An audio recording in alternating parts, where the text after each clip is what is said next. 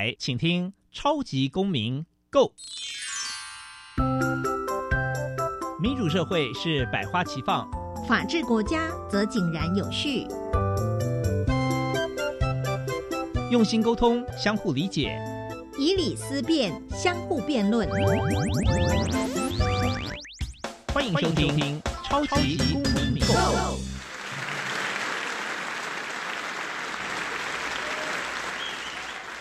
各位听众朋友们，大家好，欢迎再次收听《超级公民购》。本节目是由教育部所委托，由国立教育广播电台以及财团法人民间公民法治教育基金会联合制播。我是节目的主持人苏格格苏明祥。民间公民与法治教育基金会是以推广民主基础、公民行动方案为中心，希望培育未来的公民具备法律价值以及思辨的能力。本基金会成员也持续受邀到校园，对教师做相关的宣讲，促进校园中的民主法治精神。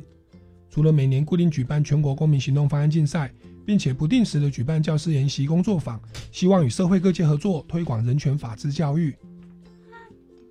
接下来进入小小公民庭看厅，小小公民庭看厅。在这个单元，我们将会带给大家有趣而且实用的公民法治小知识哦。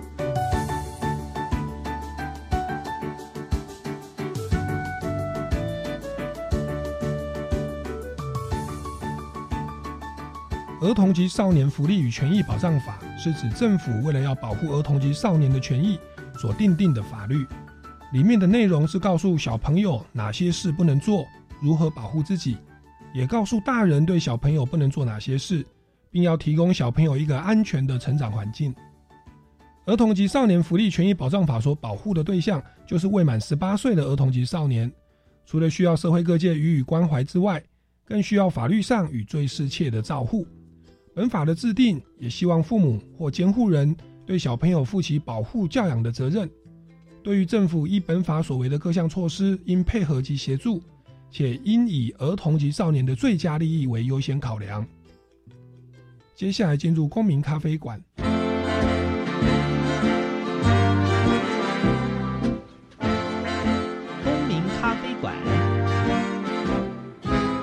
倒杯咖啡，跟我们一起在公民咖啡馆分享近期最具代表性的公民时事。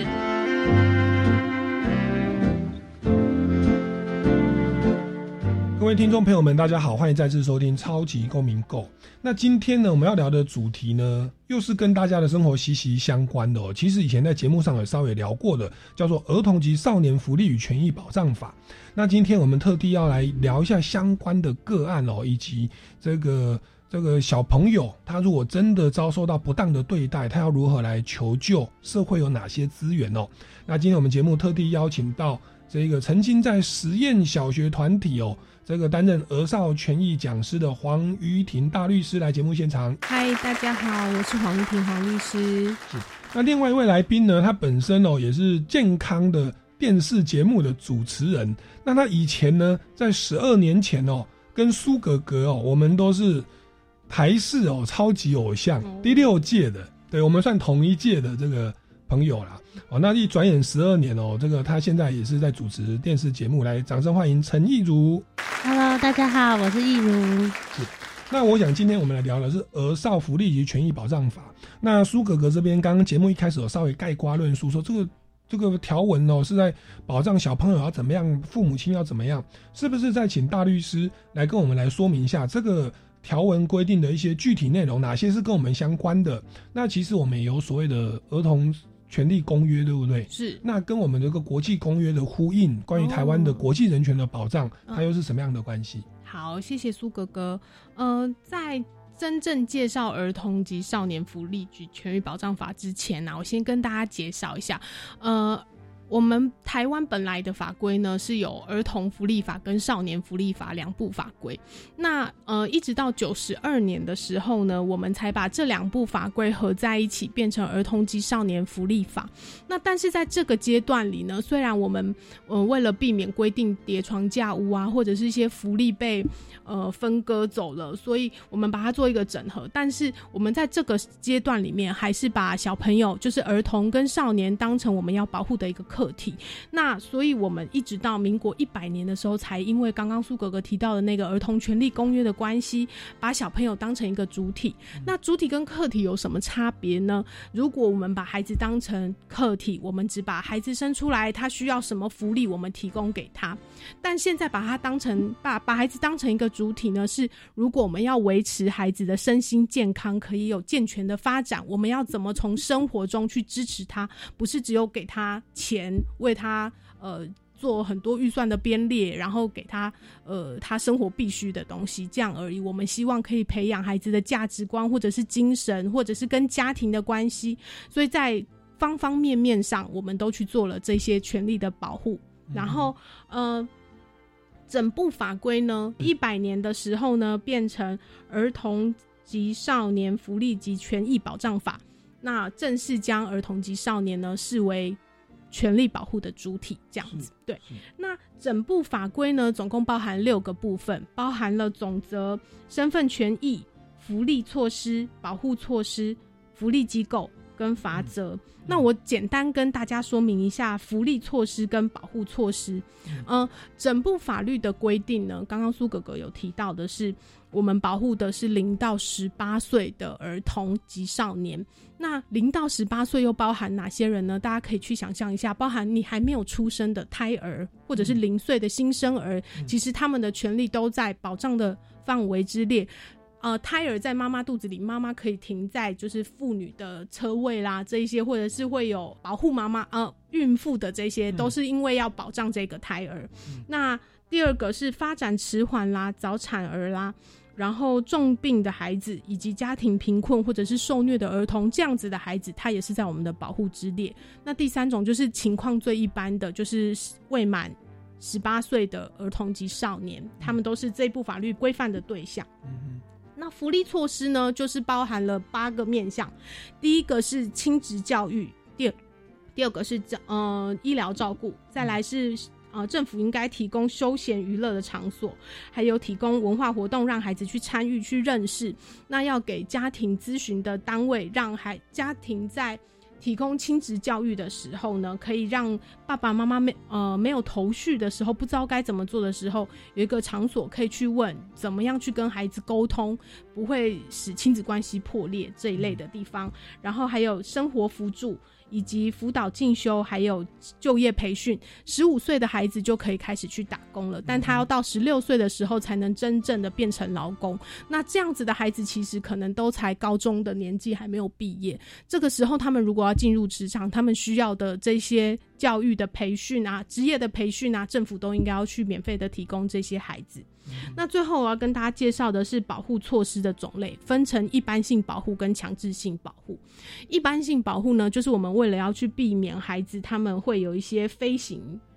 的状况，然后还有去辅导孩子。什么叫飞行呢？飞是是非的飞，行是行为的行。我们希望孩子不要去做抽烟、饮酒、嚼槟榔、吸食毒品，也不能观看、阅览、收听有害身心的身心健康的暴力啊、血腥、色情、赌博、猥亵物的出版品、电影。等等，还有这游戏。那在这方面呢，我们就有去有规定，孩子不能做，爸妈不能让小孩做，店家不可以让孩子去做这些事。如果爸爸妈妈有违反，那我们就会处以对爸爸妈妈处以罚还，然后也会让爸爸妈妈去上数小时的亲子教育。但如果是商家有违反的话呢，我们一样会处以罚款。但我们会公布他们的名称，就是呃负责人的名称或者是店家的名称，这样。那另外一种保护呢是强制保护。什么叫强制保护呢？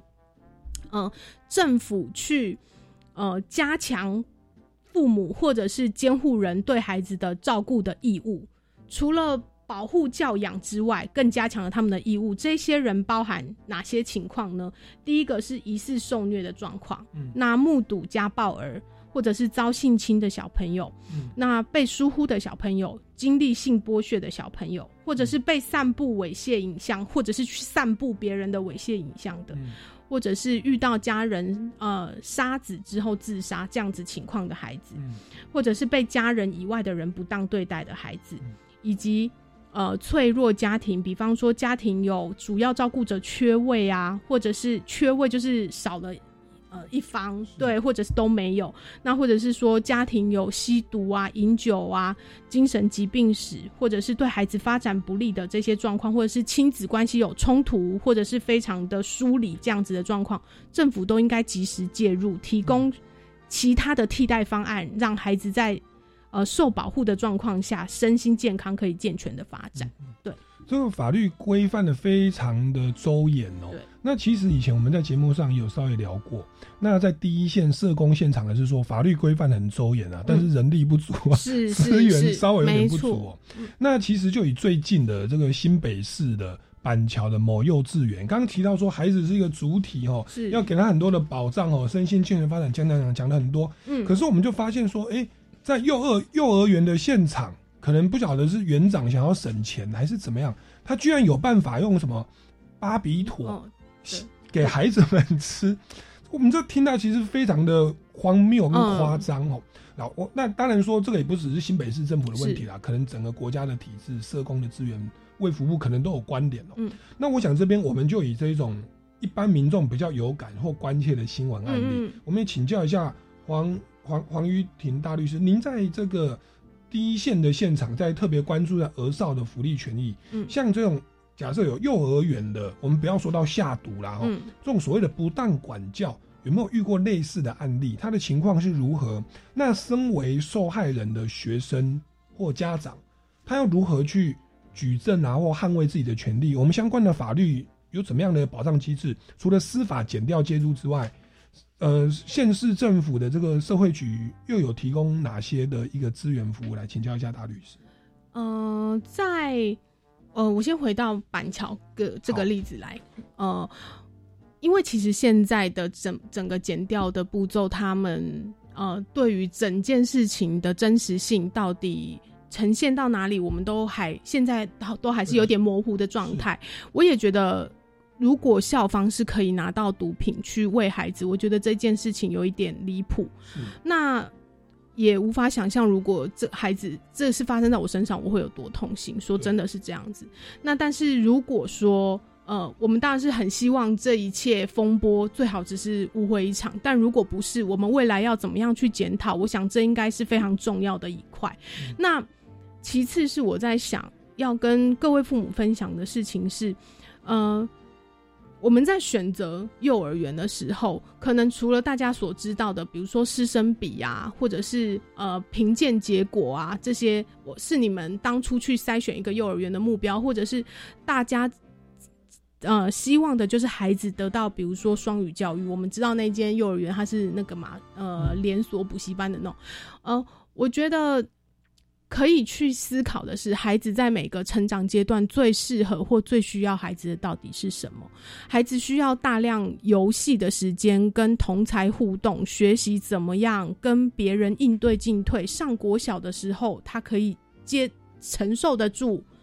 跟朋友相处被拒绝，或者是跟小朋友有吵架，这是你在小时候应该要去练习的。我自己的孩子，他以前也在双语幼儿园，我后来把它换成非盈利学校，因为我后来发现我的孩子，第一，他就是每天玩的很快乐，可是他很快乐是因为老师在前面带的活动很好玩，他吸收了很多很快乐。可是我问他今天跟小朋友都在玩什么，他说今天没有跟小朋友一起玩什么啊，就是小朋友一起跟老师一起做那些活动，但是小朋友之间都还一直。就是他在那个幼双语幼儿园，大概停一念了一年半，他们一年半来一直停留在打架推来推去这样子的状况，所以我就会觉得，哎、他们这方面的呃技巧或者是互动都没有优化，嗯。就是老师也不会去告诉孩子遇到纠纷的时候怎么解决，所以我觉得对孩子来说，可能爸爸妈妈在选择幼儿园的时候，这些都是蛮重要的一些指标。那其他的就是因为呃，整个法规它现在已经有黑名单的建制，黑名单的建制是如果你曾经受到裁罚。你在网络上是找得到负责人的名称，或者是找得到老师的名称，或找得到这个幼儿园或托婴中心的名称。所以在你们选择送托或者是送去幼儿园之前，都可以先做做这个初步的过滤跟筛选。那再来是，如果你今天真的不幸遇到呃老师不当对待孩子的情况。比方说，我们有看到小朋友送去保姆那边，然后没有办法吃东西，一直哭一直哭，但保姆就把他放在那里。不安抚他，也不帮助他转移他的情绪，就让孩子一直哭。然后，呃，整个上班时间呢，照家长的指数是说，他用手机的时间超过一半以上，就是他一直在用手机，没有在照顾孩子。嗯，像这样不当对待孩子的话，其实这一类的案件，保姆他们都会受到相当的处罚，罚还的部分。那这像这个案子，他也有到那个行政法院去，因为。呃，那位保姆他不接受，他被停职，因为就是会有罚还、停职、公布名称这，就是呃吊照、吊照，对，公布名称这样子的处罚的手段。那如果学校校方或者是保姆他们有不服气啊，就是不能接受这个处罚的结果，他们就会到法院去。那像这样子的案件，你们在网络上其实也都找得到。是，嗯，所以我觉得，因为其实我小时候的幼稚园。我我是跟我的父母说，我懒得去上。可是呢，后来我就发现，当我上小学的时候，因为小学是强制入学，是我在初期哦是没办法跟同学互动。对对，因为其实那个同才的互动是很重要。对，在幼稚园的时候，其实其实是要去发展。对。那所以其实如果可以的话，就去幼儿园。那幼儿园其实有的蛮贵的。是。那你刚刚提到说，其实非盈利的，就是说公营的幼儿园，其实。也许是也是政府的监督控管应该会比较好一点哦。那也许双语能力比较差啦，嗯，就是没有没有特别的那么强。但是一个孩子的身心发展，对我觉得那个应该是奠基最重要。如果孩子的情绪稳定，或者是他学习的胃口是被培养起来的，他想学什么其实都是可以的。而且我已经听到不知道多少。我的朋友跟我说，他们在幼儿园的时候英文学的很好，结果到了国小的时候，英文的那个忽然间学校要求的东西程度太低了哦，然后他们就觉得好像，然后如果他在生活中没有常常讲英文的那个氛围或环境，那个英文等于就是有一点多做了，你知道吗？有点浪费掉。我觉得。每一个家长在做一些选择的时候，都有你们觉得最重要的部分。我觉得每一个家长想的最重要，可能不是一样的，这是无可厚非。但是人是群体的动物，这是一定的。嗯，所以怎么帮助孩子？如果你的孩子只有自己一个人，或者是他的兄弟姐妹跟他的年纪差距蛮大的，他要怎么去试着跟人相处，跟他的同。伴们相处，去听懂老师的指令，可能都是他应该要在学前阶段就已经慢慢累积的东西。特别这种英文，它其实是专业能力啊。我是小学四年级开始学英文，嗯，到了高中、大学联考完，我说太好了，我不用再念英文了，就就荒废了。除非说我还要再出国读，怎么出国留学啊？那所以其实真的想学的时候再学。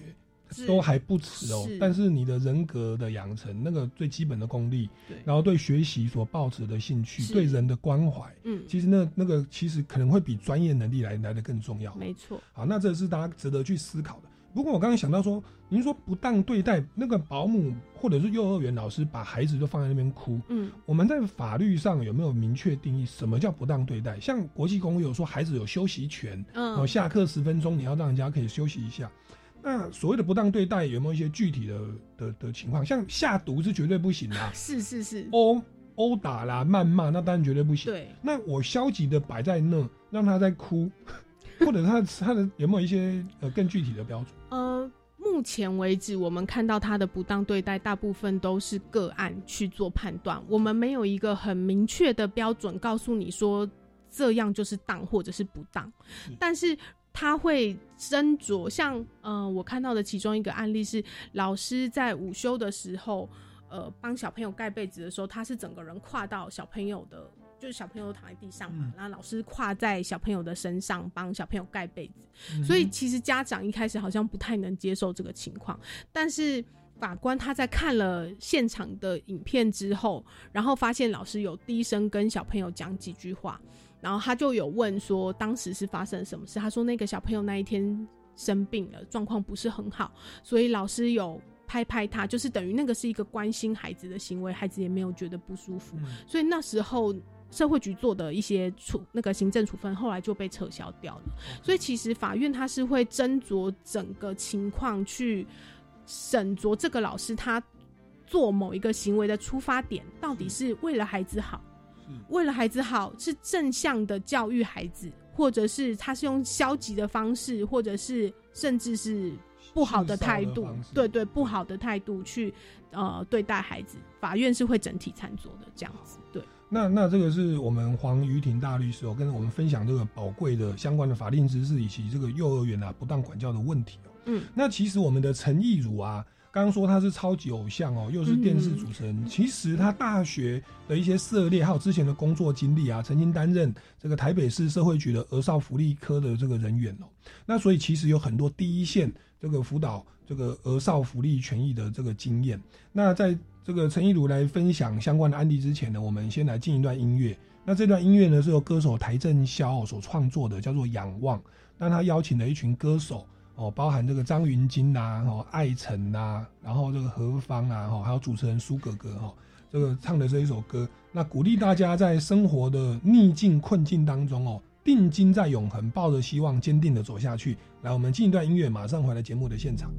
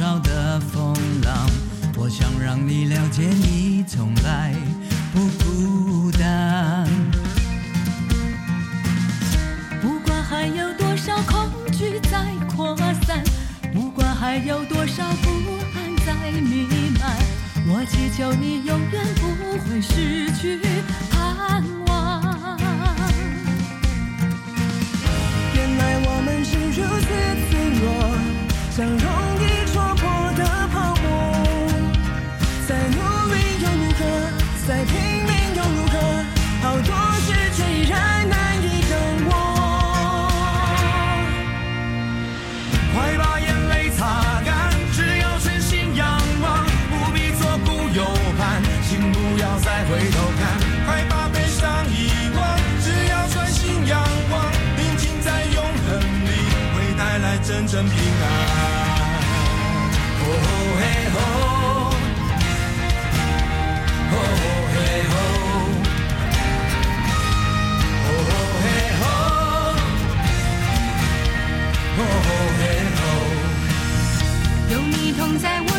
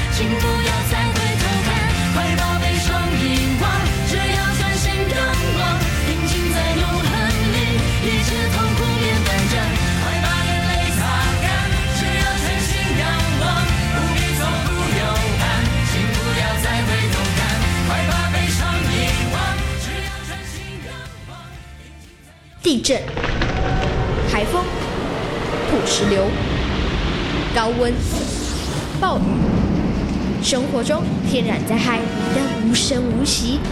多一份了解，多一份准备，少一份灾害。你的防灾知识有没有达标呢？欢迎大小朋友进入教育电台 Channel Plus，收听 SOS 逃生赛，接受挑战哦。月的第四个星期日是祖父母节，别忘了在八月二十七号传爱给阿公阿妈哦。是的，也可以全家大小一起参加活动。教育部脸书专业终身学习一起来，就可以找到丰富多元的活动。我赶快来看看有哪些好玩的活动。希望透过节日与趣味活动，大家同乐共学，促进代间交流，打造没有年龄歧视的社会。以上广告是由教育部提供。哦，最近很不顺，家里蚊子又多啊，今天又觉得头痛发烧，该给师傅看看了啦。是不是还有后眼窝痛、肌肉关节痛？出诊。哎啊，你怎么知道？你也是哦。哎呀，这是登革热症状，家里积水要常倒，否则容易长病媒蚊，引发登革热。啊，这么严重哦。对呀、赶快去看医生啦！有问题就打一九二二防疫专线。以上广告由卫生福利部疾病管制署提供。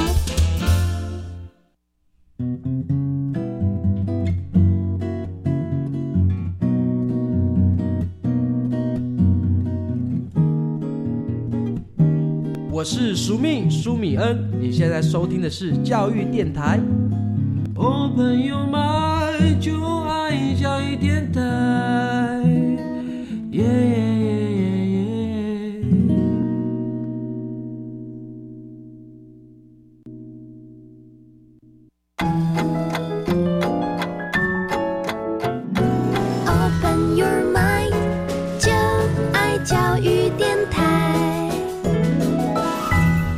听众朋友们，大家好，欢迎回来《超级公民购》。今天呢，要来聊一个跟大家这个新闻媒体常看到，或者说假设运气不好，你的亲友可能都是遇到这样的一个状况，或你的孩子可能遇到这样的状况哦，就是所谓的儿童少年的这个权益保障。那前阶段题目我们就聊到说，这个幼儿园哦，这个老师对学生的不当的对待。哦，其实我们的《儿少福利权益保障法》有相关的规定哦。那同样的，我们在新闻也常看到所谓的性骚扰哦，职场性骚扰，或者是老师学生间的性骚扰。那我们这个陈义如，他之前曾经担任过台北市政府社会局儿少福利科哦的这个这个社工人员哦。那是不是也来请你稍微聊一下，我们目前在实务上哦，呃，比较常见的，刚讲性骚，有没有所谓的这种小朋友可能性观念、性交易啦，甚至是遭受到性侵的一些相关的一些实际状况？那在这个过程当中，你觉得这群孩子他会遇到什么样的问题？那我们的的社会局或政府机构可以提供怎么样的相关协助？来，我们就来请教一下陈义如。呃，我之前是去那个安置中心，然后定期会去访问因为性交易的少女，然后他们被安置在里面，然后我们会帮他写写一些处遇计划。嗯嗯，那那个安置中心就是比较像宿舍，只是他不能随意的离开，然后会给他就是像当兵，就有点像当兵的生活。那嗯爸爸妈妈也会定期的去看他，然后我们会坐在一起讨论说，哎、你最近过得怎么样啊？那你之前为什么会去进行性性交易？嗯嗯，那有很多有我我比较惊讶的一些案例，是因为性交易其实不是他偷偷的，因为想要零用钱，所以他才自己去做性交易，是有可能是妈妈叫他去的，然后是嗯，可能是从越南偷偷跑过来去做这个性交易，然后被社会局发现。嗯嗯，然后还有一些是，我还有很惊讶的案例是，通常在家里被性骚性侵或是性骚扰的遇到的案例，几乎大部分都是亲人，就是可能是爸爸的朋友、叔叔什么的。我就我就觉得这是一件我们需要重视的事情。是，哎、那他们发生这样，不管是性交易或者是遭受到性侵害，那他们是移到政府的这个安置机构，它的期间是多久？那这一段时间的一些生活费用啊等等，他的状况大致是如何？那呃，政府这边会提供法律资源协助吗？譬如说，妈妈、父母亲要求女儿或儿子去从事性交易、分担家计哦，那这种很明显的不太适合行使监护权哦。那这个部分，政府有没有一些相关的协助？嗯，我们通常有可能会请律师一起去，跟社工一起去。然后你说安置的时间，通常我们是会写处遇计划，所以每个人是不一样的。我们也会有可能那个处遇计划是提前结束，因为他表现的比较好，然后也有可能会延后，因为他一直不听话，一直没有办法就是达成他的我们设定的目标。是，嗯，我我我之前其实也有朋友，就是因为我我在做，我也在从事一些公益团体，也有一些小朋友，他们也是疑似，因为我是听孩子说哦，疑似就是父母亲不当的管教，嗯，然后伤害身心发展权。嗯，那我有建议跟他说，哎，您可以到安置机构嘛，或者移转监护权。可是那个孩子他是说，听说去那边如意如说了，他会受到管制啦，有门禁等等哦，然后他会觉得很不自由。然后再来就是呢，他说他们以前曾经报案过，嗯，那警察局去调查以后就觉得说证据不足，嗯，然后父母亲就跟警察稍微聊一聊聊，好像事情就没了，嗯，所以让他变得也有有有有一些灰心哦，嗯，那我想这边也请教一下大律师哦，嗯。在您参与过这么多的这个案例，嗯，如果身为这个孩子的朋友或者是亲戚，嗯。你你常常听到这个小朋友说哦被爸爸妈妈怎么样怎么样，嗯。可是呢爸爸妈妈可能又是我的朋友，我也认识啊，嗯。你觉得我们身为他的亲友，我们可以如何来协助这个孩子？或者说我是一个一个邻居，常常听到半夜隔壁小孩子就在哭，我该怎么做来保护这个孩子？那我只听到这个声音，我去这样报案了，那小朋友可能没有证据啊，或者有受伤，说是跌倒的，嗯。会不会让这个孩子更惨？嗯。哦，对，确来我们请教一下大律师。呃，这一类的状况，其实，嗯，现在卫福部他们有一些，就是一些呃，提供给教育人员的手册，那或者是说，呃，孩子身边邻近人，在《儿童及少年福利及权益保障法》里面，它有规定了，有一群人。呃，他们是有义务，比如说你是医护人员，你发现小孩身上有异常的伤；你是老师，你发现孩子来学校他带着异常的伤，或者是好，你是邻居，你听到他们大声斥喝、管教或揍小孩，这个时候你可以打最简单、最简单的，你就是拿起电话打一一三，打一一三，你就可以会去做一些简单的通报，呃，告诉接线生你。呃，接线人员，你现在看到的状况是什么，或你厘清到的现事实是什么？呃，你在做这个通报的过程，你的身份是会被保密的，不会知道是谁去讲的。那除非你自己让呃爸爸妈妈知道这件事情，要不然的话是不会。但是呢，确实很常会遇到说，孩子如果知道你会帮他通报，在学校，孩子如果知道你会帮他通报，孩子会自己说。我不想被知道，我不想说，我会被回去会被骂得更惨，我会被打得更惨或什么的。所以就是其实这方面，我觉得都是蛮考验老师和社工的智慧和耐心。我觉得，因为呃，我遇过的案例是。我们很努力的去让孩子知道发生这件事，他说出来，他不是做错事，做错事情的人可能是还不够有这个 sense 的父母亲。但是如果你完全不说，我们我们某种程度宁愿让爸爸妈妈知道，说孩子的身边有人在关怀他，我也不希望最后会变成说我看到这件事情我都没有去处理，因为我怕你会遇到。更不好的对待，所以我完全不找人去介入，不让政府的力量来插手。嗯，这样对孩子来讲，那个保护是更不好的。所以我们原则上都会先社工呃来了解状况之后呢，他会去评估孩子的状况，也会去跟父母亲做整个事件的来龙去去脉的了解。那呃。如果说这个家庭其实是适合孩子继续居住的，我们会帮爸爸妈妈可能是安排亲子教育啦，或者是给他们一些口头上的劝导，可能这件事情就结束了。那呃，爸爸妈妈要怎么跟孩子之间去化解，那个是考验爸爸妈妈的智慧。但如果社工跟父母亲谈完之后，认为父母亲是不适合再继续，暂时不适合的话，他们会帮孩子寻觅其他的适合孩子暂时生活的地方，或者是长期这个爸妈需要很久的，比如说戒酒啊、戒毒瘾啊等等，这样很长的时间的，那会帮他们找寄养家庭。是其实就是孩子们报案之后，或亲戚朋友邻居报案之后，是是社公司，就是社会局的人员会到、到现场去。对，然后那律律师的协助是后阶段，对不对？几乎没有律师乎协助的状况，是就是除非他们真的有法律的纠纷对对对对对再对请义务律师去处理。对对对，那那一如以前既然在社会局儿少福利科待过，你应该也有接受到类似被通报，不管是被家暴或被性侵哦的这种状况，然后到家庭里面去去探视，你有没有预告过这个什么样的状况？就是孩子像刚刚提到说孩子通报了，然后父母亲觉得 OK 了，你们是怎么样去判断跟认定说这个家庭可以继续行使监护权？因为他可能在打小孩的时候很凶嘛。我想社会局的人来，他一定和和气气的嘛，对。然后呢，可能走了以后，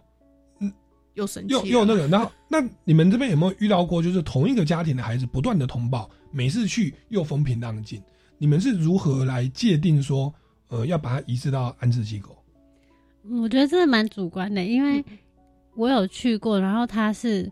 看起来他是很正常的家庭，嗯，可是我从他的言语就之间发现他是套好的，他嗯。教小孩说你要这样回答，然后他是这样说谎这样子，然后因为就有点像检察官办案，就是我们要找嗯。很多抽丝剥茧，然后看家庭居住环境啊，然后还有小孩平常的一些行为，比如说小孩也会说谎啊，还是什么什么，然后我们就可以去判断。然后，但是通常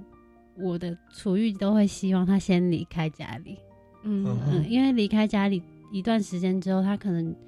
觉得哦，爸爸妈妈的威胁先不在，那我就慢慢的跟他讲，跟他讲，然后他可能就说，他才哦敢讲实话。对对对对对，因为哦我觉得让他待在家里，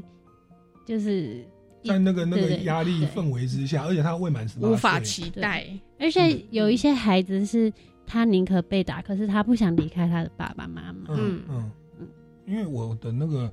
因为我我主要都是听孩子讲，嗯。那那我也会跟孩子的那个老师沟通，那个老师的态度是这样，他说哦，其实哦，亲子之间的纠纷蛮多的，哦大概百分之七十都会吵架，嗯你也不要把孩子的话太当真，他是这样子来跟我讲。那也确实，我问孩子，他没办法举出证据，我说你有录音吗？还是你有验伤单？他没有，嗯可是他是不断的这样跟我讲，那我也我也不能说，我我也我也害怕自己变成妨碍家庭，你知道吗？嗯还还是父母亲的监护权哦。嗯那那我当然会建议，那我像我刚刚就是建议说，像像易如这样子，就是尽量让他先离开那个环境，嗯让他知道说，哎、其实在安置机构他有同才，有社工姐姐哥哥会照顾他，生活是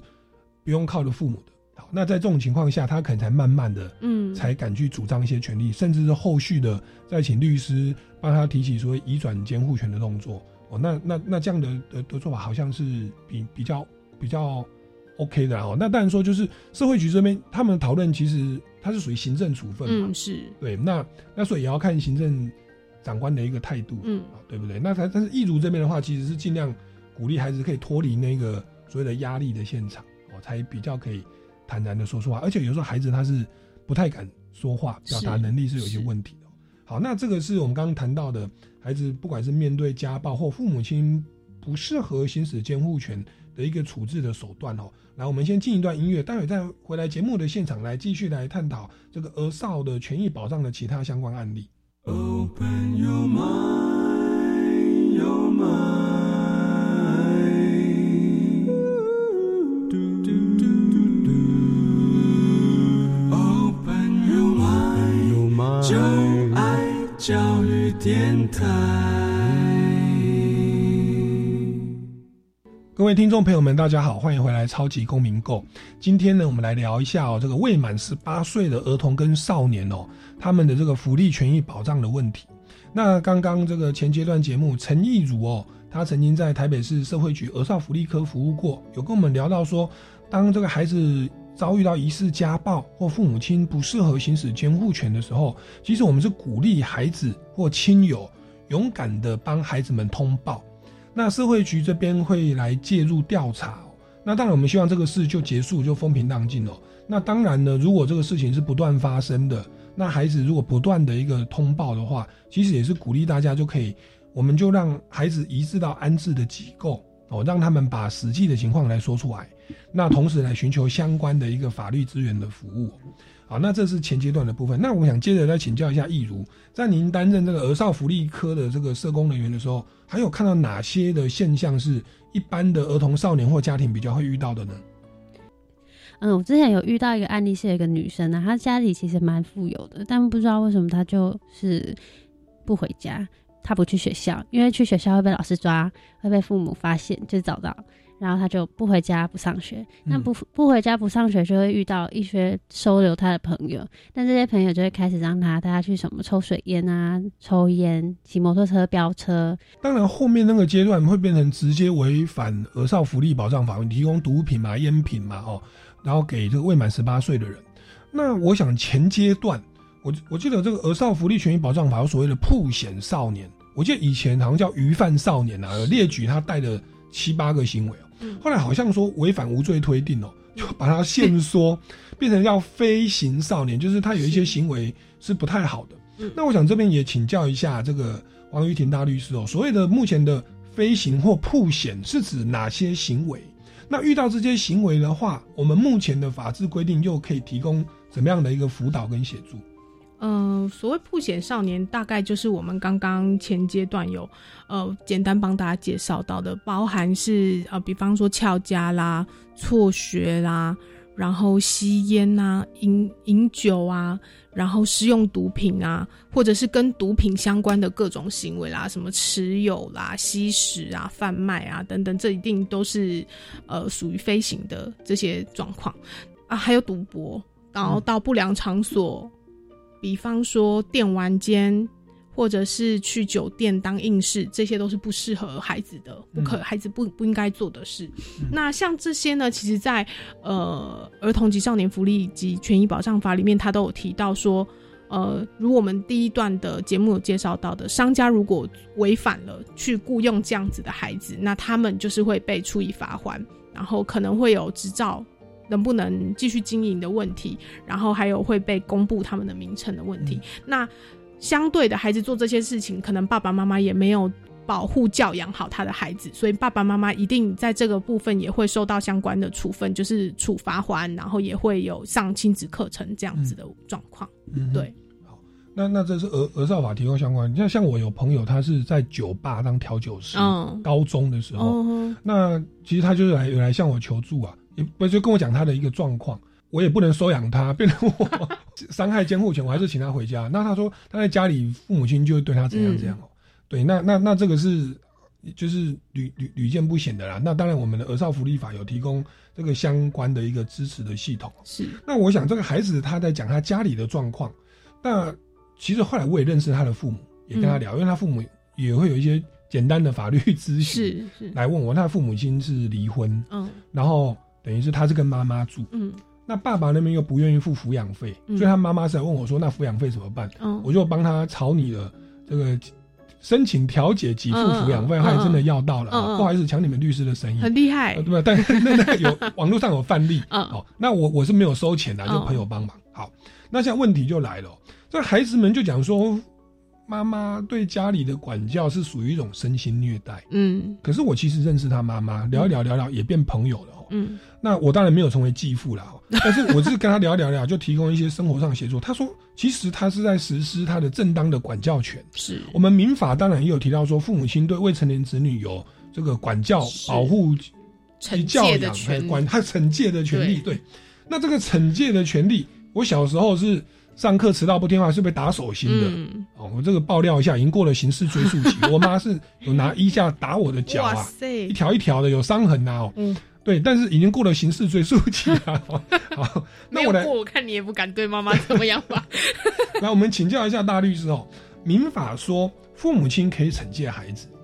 那这个这个家暴法又说，哎，不能对孩子做所谓的身心的虐待。那你这个管教跟所谓的身心虐待，它的界限在哪里哦？管不教，父之过；教之严，师之惰。那这个部分，那个律师怎么看？可不可以教导我们一个父母亲的一个正确、安全的？有有效的管教方式。好，民法它虽然在一零八五条有提到父母对孩子是有惩戒权的，但是最近的法务部他们确实有在针对这一块，希望可以跟上儿童权利公约的呃他们的大方向去走，就是尊重孩子的主体性。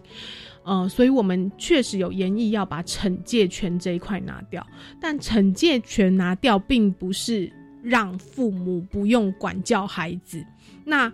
我记得我很久之前看的那个 Netflix 的一个电影叫《少年法庭》，那法官他讲了一句话，我印象蛮深刻的。他说：“管教，管教，管是约束，教是教育，没有人叫你用打的。”是，所以。你要给孩子的是一个规矩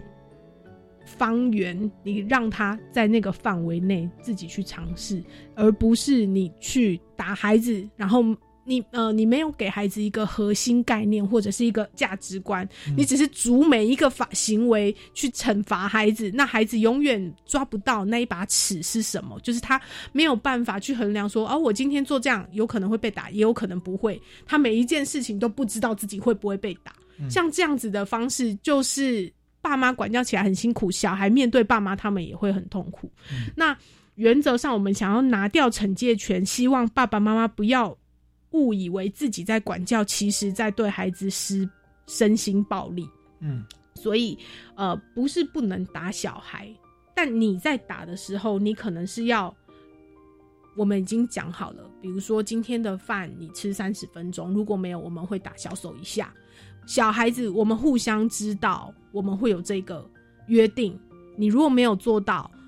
呃，你不一定是打他一下，可能是跟他说，今天下午你不可以出来客厅玩，你要待在房间里面看一本杂志之类的。就是你剥夺人的权利有很多嘛，你剥夺他的自由权，你不一定要用鞭刑的方式才是处罚到一个小孩嘛，你可以剥夺他的自由。比如说你的孩子他很需要你的称赞，你说你今天不会再称赞他了，对孩子来讲那都是。呃，对他来讲已经是处罚了，未必是用打。他只知道今天他只学到的是，我如果这件事情不符合爸爸妈妈的期待会被打，但爸爸妈妈的期待是什么？他不知道的时候，你的教育其实你就要去检讨了。嗯，就是你应该要让孩子知道他的他应该要做的事情是什么，他没有做到，他要承受的责任是什么。那你今天去做的一些管教的行为，你是理性的。然后，而且你是正向的，你希望孩子他有犯错，可是你有给他机会让孩子去成长，而不是只要一犯错，他就好像天天崩地裂这样子，这么大的错误需要被你用鞭子抽、用皮带打。嗯，然后你的违规行为如果是一个清晰的，然后孩子可以看得见结果、可以预见结果的，对小孩来讲才是一个比较正当的、正向的一个管教的方法。对。我这边也其实也我我想要站在父母亲的立场，因为其实我我我有去上过那种亲子教育，虽然我没有小孩，嗯，但是他提这个讲员他提到说啊，孩子啊其实需要的一个情绪的承接跟支持，是需要一个同理。那当孩子跟你说他要做一件事情的时候，只要他不会死啊，嗯，他都鼓励父母亲是支持的，做，这样孩子比较敢有什么事都跟你讲。对，那这个这把尺要怎么拿捏哦？其实。其实有有的时候父母亲又蛮为难的，为什么？因为小孩子不要死，可是可能会受伤啊，对，或伤害到别人哦。嗯嗯。那我们的民法又规定，如果未成年人他的不法侵权行为伤害到别人，霸凌同学了，父母亲要负连带责任。那我要去同理他，可是呢，要跟他一起装疯卖傻，或者跟他一起同乐哦，我也不能直接把那个刑罚权拿出来。嗯。可是当他犯了错，我又要与他负连带责任。嗯。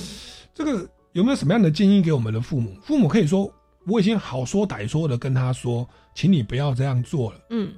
但是我不能打他嘛。孩子就硬要这样做，父母亲可以免责吗？那又或者说，有的孩子实在就是你跟他讲他不听了，嗯，父母亲该怎么办？OK。免责这件事情，我想法律是没有特就这样特许我们啦。我觉得父母应该还是要为孩子的行为负责任。那原则上，但我们就负到那十八岁嘛，成年之后，孩子就要为自己的行为负责任。但是呢，呃，这是我我补充的这一块，可能跟法律比较没有那么直接的关系，是我自己在看教养书的时候的一个发现。呃，我可之前看了一本书，它叫做《爱之语》，它提到。不管是人呃夫妻、男女朋友，或者是亲子之间，表达爱的方式大概有五种，一个是语言的称赞，一个是身体的接触，一个是礼物，还有一个服务。嗯就是我为你做烧饭、洗衣这些爱的服务的事情，还有一种是精心时刻。那一本书里面，他有提到说，当孩子你知道孩子最重要的爱之语是什么的时候，你要用常常用这个爱之语去鼓励他做了什么事的时候，去加强他的正向。做了这件事，就会得到他最喜欢的那个爱的那个连接。那如果孩子没有做到，假设他今天最喜欢的爱之语是言语称赞，那你不要用言语称赞的暴力去对待他，哦你可以用别的，就是让把他留在房间里面，今天下午不能出来玩。你可以嗯用这种方法，或者是说，当孩子最喜欢的是亲亲抱抱的时候，你把他推开。哦呃，他的他的理论是说，当你用他最在乎的爱之语去处罚他，处罚他的时候，他会感觉自己不被爱，他不只觉得自己被惩罚，哦，他甚至觉得自己不被爱。所以我其实蛮鼓励大家，不只是小孩生出来，你好像非得要养他、喂他，知道他每天多久要睡觉、要喝奶，然后要生病去看医生，维持他基本的必须。就是不是每个爸爸妈妈生小完生完小孩就会当爸爸妈妈，我觉得蛮可以去做各方面的。呃，不打小孩，我怎么教小孩啊？不是，嗯有很多方法可以去教小孩。有很多方法可以让孩子感觉到你在爱孩子。如果我们每一个人的成长过程都要花二十年来懂爸爸妈妈的爱，那我都怀疑我自己有没有被我孩子理解到那一天。是，对呀、不过大律师刚刚提到那个爱之语，其实我也听过，嗯其实蛮好记，就是一个是身体，一个是言语，是再来是劳力时间费用，对对对哦，就是就是很厉害民事诉讼版劳力时间费用。我有时候我背一背会忘掉，是是是就是说劳力就是做家事，时间就是陪伴，是费用就是给他礼物或者是红包嘛，没错没错哦，那那其实每个人喜欢的方式不同，而且这不只用在亲子教育，是是是有时候男女之间哦，没错，夫妻对之类的。所以我想这个节目也慢慢到了尾声哈，我要来请教一下这个，其实，在儿少福利科哈，其实本身以前也有涉猎相关的社工的专业知识，然后自己其实也是也也是有这个家庭关系哈，甚至亲子关系要去面对的啊。来，你跟我们来跟孩子们或给家长们一个建议好不好？在我们面对这种儿少的福利权益保障，你有没有一些呃心得可以跟大家分享？